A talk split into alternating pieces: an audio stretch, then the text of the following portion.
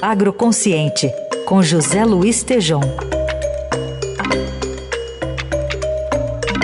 Olha, na primeira hora do Jornal Dourado a gente apresentou o Tejon num boletim extra, né, trazendo informação da indicação do ministro da Agricultura Carlos Fávaro, né, senador eleito pelo presidente Lula, presidente eleito.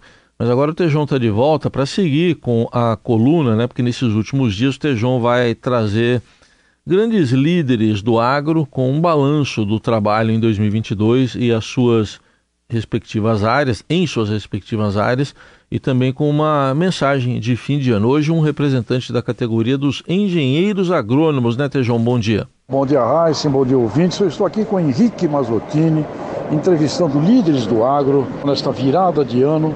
E o Henrique é presidente da Associação de Engenheiros Agrônomos do Estado de São Paulo, também da Absolo, um setor importantíssimo de micronutrientes que cresce extraordinariamente. E vamos ouvir aqui do Henrique a sua visão 2022 a perspectiva 2023 desse setor e de uma categoria fundamental, que é a categoria dos engenheiros agrônomos do estado de São Paulo. Henrique, como foi 2022 e sua mensagem aqui para. Tejão, é, o ano de 2022 foi um ano bastante desafiador para o agronegócio. Mas, como tudo no agronegócio, só temos boas notícias. Nós passamos por uma crise de pandemia, nós tivemos uma crise de fornecimento de fertilizantes para o agronegócio e terminamos o ano quebrando o recorde de safra. Então, o agronegócio mostra a sua pujança.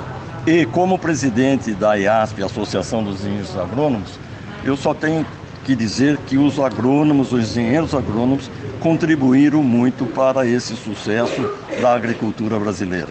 E aproveito para desejar um bom Natal e feliz Ano Novo e tenho certeza que em 2023 estaremos produzindo cada vez mais com qualidade e sustentabilidade.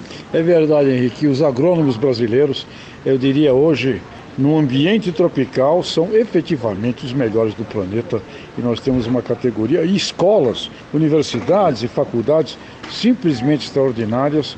E eu quero dizer a todos os nossos amigos aqui, ouvintes mais urbanos, olha, um filho ou uma filha estudando agronomia, não importa o que ele vai fazer depois, mas é um curso que oferece visões de biologia, de ciências exatas, de humanas, espetacular, não é, Henrique? Que produzem alimento para o Brasil e para o mundo. Perfeitamente. Obrigado, Henrique. E viva a categoria dos agrônomos e os agrônomos de São Paulo. Com certeza. Um abraço.